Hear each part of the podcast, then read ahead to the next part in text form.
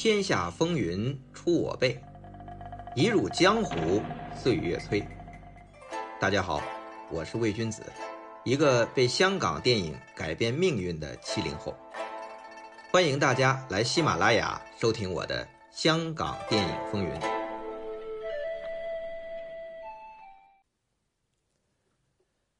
话说吴宇森创业作《喋血街头》，票房惨败。这对于刚刚脱离事业低谷不久的他来说，可谓是压力山大。本来这个投资老板啊，只给八百万拍，但吴宇森肯定觉得不够。那老板就说了：“如果你有周润发，我们可以追加投资，但你这次找的是梁朝伟，他是 TVB 的电视演员，怎么拍大制作呀？”但问题是。按吴宇森这个《喋血街头》的规模，八百万确实不够拍。那这个时候，吴宇森就请了一个人出马和老板谈。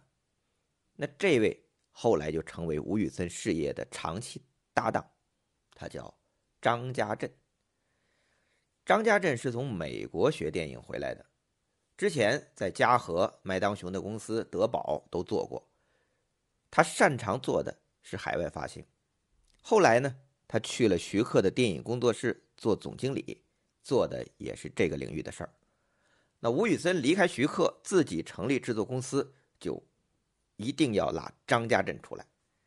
那张家镇在电影工作室的时候，曾经把《喋血双雄》啊、《英雄本色三》呐、《倩女幽魂二》啊，都成功在国际上卖出过好价钱。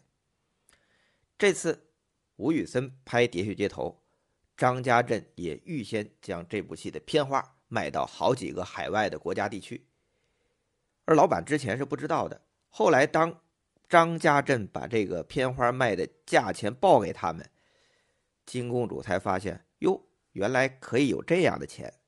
所以呢，也就说，那好，喋血街头的预算，那就从八百万加到一千二百万吧。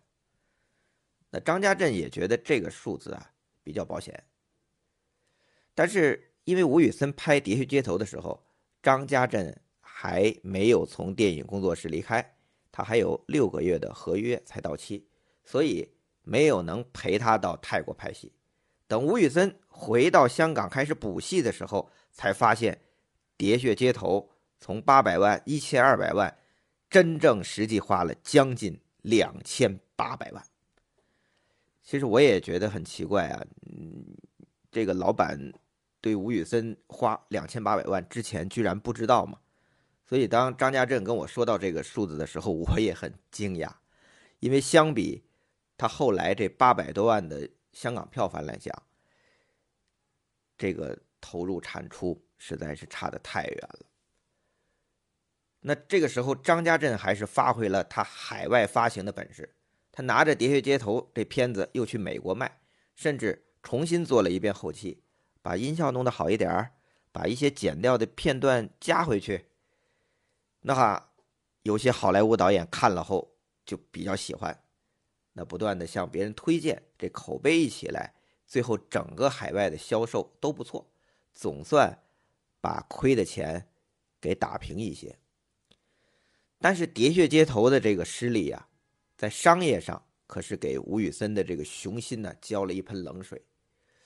吴宇森一想，我别自己干了，这压力太大了，所以他决定把吴宇森制作公司啊改成跟张家镇和另一位好朋友叫古威利，啊，他的弟弟比较有名，是一个香港的喜剧导演古德昭。古威利是香港非常厉害的制作人，那吴宇森就和张家镇、古威利三个人一起合作成立了新里程电影公司。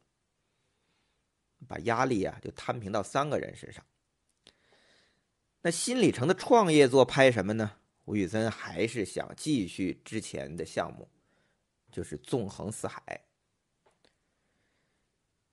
但是，《纵横四海》在吴宇森开始的构思故事中啊，它原来是一个悲剧的故事。那这个怎么跟老板讲呢？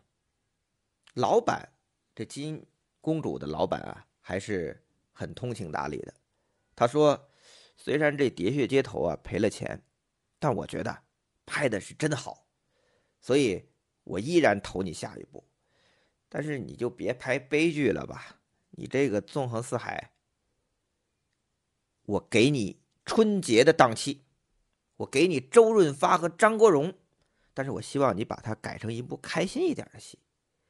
那吴宇森一听，也行吧，就把这风格改了，所以《纵横四海》就变成了一个意气风发、枪战非常激烈，但是整体的节奏是很轻快。呃，有喜感的一部电影，所以反而出来一个别样的效果。但是，比起《喋血街头》，吴宇森从容的去泰国拍，拍了很久，《纵横四海》给吴宇森和张家镇的这时间可是非常少。这个在现在的国内啊，是根本无法完成的。这时间少到什么地步呢？从去法国开拍到影院上片一共。就两个月的时间，那就是说，从开拍到拍摄到后期到上映，一共两个半月。这么大的一个片儿，这么大量的一个枪战戏、动作场面，但是那个时代的香港电影人就是厉害，能够如期完成。一九九一年春节档《纵横四海》上映，票房超过三千三百万，是《喋血街头》的四倍，非常卖座了，算是。对老板有交代了。那在法国巴黎拍《纵横四海》的时候啊，张家镇接到一个电话，是美国的一家电影公司打来的，说呀，我们想找吴宇森去好莱坞拍戏，但要求啊是你们过来谈。张家镇挂上电话就问吴宇森：“你有没有兴趣到好莱坞拍西片啊？”哎呦，吴宇森一听。那行啊，我我有这个梦想。结果张家镇和吴宇森拍完《纵横四海》之后回香港，中间转机去了美国洛杉矶，就去开了一个会。这家电影公司就是大名鼎鼎的二十世纪福克斯。当然，这家公司现在已经被迪士尼给收了啊。但是让张家珍没有想到的时候。这个会居然仅用两分钟就结束了，怎么回事呢？原来是福斯的这个负责人就问：“呃，吴导演，我们非常欣赏您的电影，尤其是《喋血双雄》，所以我希望你能帮我们指导一部西片不知道你意下如何？”啊，当然人家是用英语说的啊，我我是翻译了一下，结果吴宇森的回答是句英语，什么呢？No。张家镇一听啊，no no，吓傻了。结果那个福斯的负责人一听，哦，你你 no 啊，那真是对不起，希望我们有机会合作。所以前后见面就两分钟。一出会议室，张家镇就忍不住对吴宇森发了火。张家镇说：“我当场就骂他，你搞什么鬼？我们大老远，你知道我们怎么来的这个洛杉矶啊？”我们大老远从巴黎飞洛杉矶，航班还不能经过那个时候叫苏联呢，我们得绕一个圈儿。何况我们坐的还是经济舱。你你你怎么回事？说不啊？吴宇森就说：“我根根本听不懂他在讲什么呀，只知道他好像是在问我一个问题，但我只会说 yes 和 no。我觉得说 no 啊，好像比较保险一点。”张家镇一听，嗨，一拍大腿。我怎么没有想到吴宇森原来不懂英文呢？因为之前张家镇和吴宇森一直是用广东话交流。张家镇是从美国学电影回来，他理所当然以为吴宇森英文应该也好。结果这英文吴宇森是个棒槌。哎呀，两个人就垂头丧气。其实吴宇森听完张家镇把那个负责人的话翻译过来的时候就急了。说怎么办？但话说出去是收不回来的，没办法，两个人只好回香港。那之后，人家福克斯公司啊也没再谈过这事儿。当然，《纵横四海》完成了制作并顺利公映了，那吴宇森与张家镇呢又马不停蹄的筹备起《辣手神探》了。而这期间，嗯，还不错，又有几家好莱坞电影公司邀请吴宇森去美国。或者呢是想洽谈购买《喋血双雄》翻拍的版权。当然，这个不是跟吴宇森谈了，是得跟电影工作室和金公主谈。那这些好消息呢，让吴宇森很振奋，说明自己的成绩、自己的风格被西方给注意到了。那吴宇森是怎么被欧美电影强国注意到的呢？一切要从《喋血双雄》说起，因为这部戏啊，标志着吴宇森暴力美学的成熟。但你想让人看见，有句老话叫“好酒也怕巷子深”。那张家镇的推广是功不可没的。那张家镇在最开始的时候，他去法国戛纳卖《喋血双雄》这片儿。但是片商就说了：“你说我们知道成龙、杨紫琼是卖打的，周润发开枪，你也不会打功夫，卖不动，不要。”周润发不卖，那张家镇决定从海外的口碑入手，他觉得影评人对影片会有帮助，所以张家镇就准备了包括《喋血双雄》在内的几部电影工作室的电影。请一批有分量的国外影评人来观看，看完之后请他们写影评。结果那些影评人看了《喋血双雄》之后都说：“哎呦，从来没看过这样的电影。”所以在影评里都盛赞。那那时候法国有几份读者比较多的报纸，连续几天每天都刊登关于《喋血双雄》的影评。那张家镇就把这些报纸复印给那些片商看，片商一看。连这么有名的影评人都说好，他们的眼光不会错，所以就答应试试看。那这样子就开始了。那这也证明啊，张家镇的影评人策略算是走了一步好棋。那这部影片在戛纳的展销部分出乎意料了，爆冷，获得了好评，被认为比正式的参赛片更过瘾。而且法国的报刊纷纷的。去报道说，已经安排在美国和法国的一些戏院上映。那因为《喋血双雄》在戛纳获得这样的一个称誉，众多来自欧美各国的电影人纷纷对吴宇森的导演风格大加赞赏。有些导演就说，虽然这作品啊有点过火的歇斯底里，但拍的奇美。最值得一提的是，大导演马丁斯科塞斯。近作就是爱尔兰人了，他当年专门写给吴宇森一封信，信里这么写的：“John，吴宇森的英文名，我这个年纪很久没有进电影院，我有私人的放映间，常常拿一些导演作品来放。那有个下午，我看到一部非常好看的戏，就是《喋血双雄》。我特别喜欢的一场戏是圣母像爆炸，响起弥赛亚的音乐。”就像祭礼一样，好像一个救赎的时刻。那这些大导演的盛赞，对吴宇森在好莱坞的声名，也算是一次非常好的巩固。那面对好莱坞频繁抛来的橄榄枝啊，那帮他和好莱坞对接的张家镇就问吴宇森：“你究竟是不是真的很想去拍戏片？”吴宇森也很认真的回答。我是真的很想。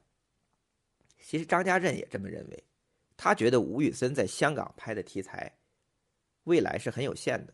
那来来去去都是杀手、黑帮这些东西，那就不如去好莱坞，去更广阔的空间。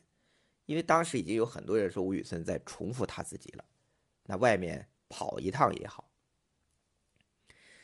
那张家镇曾经接受过我的访问啊，他聊起那个时候的吴宇森。他就直言说，他去好莱坞的欲望直接影响了《辣手神探》的整体风格。怎么说呢？他说啊，吴宇森拍《辣手神探》的时候，变得相当注重动作方面。当然，他的每部戏都注重动作方面，但是《辣手神探》尤其厉害，一直在开枪爆炸。那在人物的性格的塑造方面就没那么突出。其实啊，这代表他想进军好莱坞的一种心态。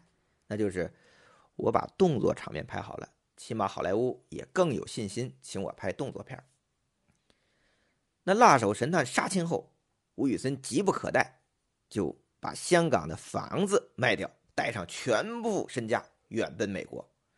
这真有点不成功变成人的，有点悲壮的意味，又背水一战了。但张家镇是很担心的。虽然吴宇森在学英文，但是你现在的英文水平并没有达到能跟好莱坞工作人员自由交流的水平。另一方面，你吴宇森是一个不折不扣的香港导演，你从来没有参与过好莱坞的电影工业，你到时候到底能不能融合，能不能掌控？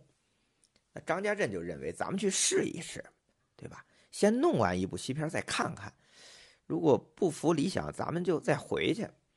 可是看吴宇森这状态，就是不成功则成仁，所以他心里啊就有点忐忑。那吴宇森在香港那个时候已经是大导演了，但到了好莱坞啊，就是另一番遭遇了。本来之前的邀约很多，但到了美国没下文了。好不容易有家负责人公司的负责人啊，很喜欢吴宇森的电影，但洽谈的过程却很繁琐。他安排吴宇森飞去好莱坞三天，三天见二十一个人，等于每天见七个。那吴宇森的英文本来就差，一天见七个。三天二十一个就疯了，说这讲英语太辛苦了，就想打退堂鼓。我就不想见这些外国人，这将来拍也是个问题。但是毕竟你不已经是破釜沉舟了吗？所以还是要谈。最终和环球确认拍《终极标靶》，演员呢是当时还是很红的上格云顿。但环球的老板啊，对于一个香港导演，他总是不放心。中间甚至提到，干脆啊让吴宇森做第二组导演，就纯拍动作戏得了。但这个实际上是有点侮辱了，本来谈好的是做导演嘛。那这个电影其中就有一个监制，叫山姆雷米，就是后来要拍了这个蜘蛛侠的那个导演，他最近要拍奇异博士二。这个山姆雷米就说：“老板你放心，如果吴宇森拍不好，我随时顶上，起码有一个保障。”这山姆雷米还是够意思的，那就是这样的方式下，吴宇森才有机会拍这部《终极标靶》。但更惨的是，《终极标靶》十月份开机，结果前三个星期公司才通知吴宇森，我们决定让你导。但这还不算最惨，《终极标靶》拍完之后，连主演上格云顿都有剪辑权，因为好莱坞明星通常权力很大，加上当时环球啊。签了他三部片约，所以上个云顿要求剪一个自己的版本，吴宇森就很不高兴，这不干涉导演创作权吗？但是公司是不敢得罪上格云顿的，吴宇森他们只能自己解决。现在来看呢，这个终极表靶，这个剪辑很有问题，因为上格云顿把很多其他演员的戏份都剪掉了，突出他自己。那吴宇森呢，也没有掌握好剪辑风格，比如说好莱坞的剪辑风格，他觉得海外观众应该喜欢他的慢镜头，结果剪了一堆进去，所以我们去看这部电影的时候，会觉得有点泛滥，很奇怪。那在这部戏啊，吴宇森其实受到很多这种面子问题，这个也让他有点耻辱。拍《终极标靶》的时候，周润发曾来探班。他看着现场这种拍摄啊，他忍不住就问吴宇森：“你你们真的是在拍西片吗？”他那意思就感觉跟香港电影也没什么不同。听者有意，说者无心。吴宇森自己也觉得尴尬，因为影片上映后啊，其实收到不少来自香港和美国的批评声音，说吴宇森拍的是一部讲英语的香港电影。吴宇森是很不服气的，他说。我一定要拍一部真正的西片给你们看。那《终极标靶》上映后啊，虽然没有赔钱，但反应平平。张家镇和吴宇森一度无戏可拍，因为好莱坞一部戏跟下一部戏整个的时间相隔很长，要慢慢谈。那吴宇森呢，又再度陷入了经济危机，但他就是不愿意回香港，因为他觉得这么回去很没面子。张家镇有点挺不住。打算打道回府，还是吴宇森的一番挽留，最终他们等来了断剑行动，这是后话。说回周润发，他去探班终极标靶，张家镇这时候就已经劝他说：“干脆你也来好莱坞发展得了，我给你找英文老师。”但周润发没兴趣。第一，他是看到吴宇森在好莱坞的遭遇；第二，就如他所说，我在香港的片酬和待遇跟皇帝一样，我为什么要跑去好莱坞受气呢？他话说的很满啊，但是九四年之后发生了一件事儿，让周润发态度三百六十度大转弯。那这件事儿吓得他急急忙忙离开香港。远走好莱坞，那这是一件什么事儿呢？下回再讲。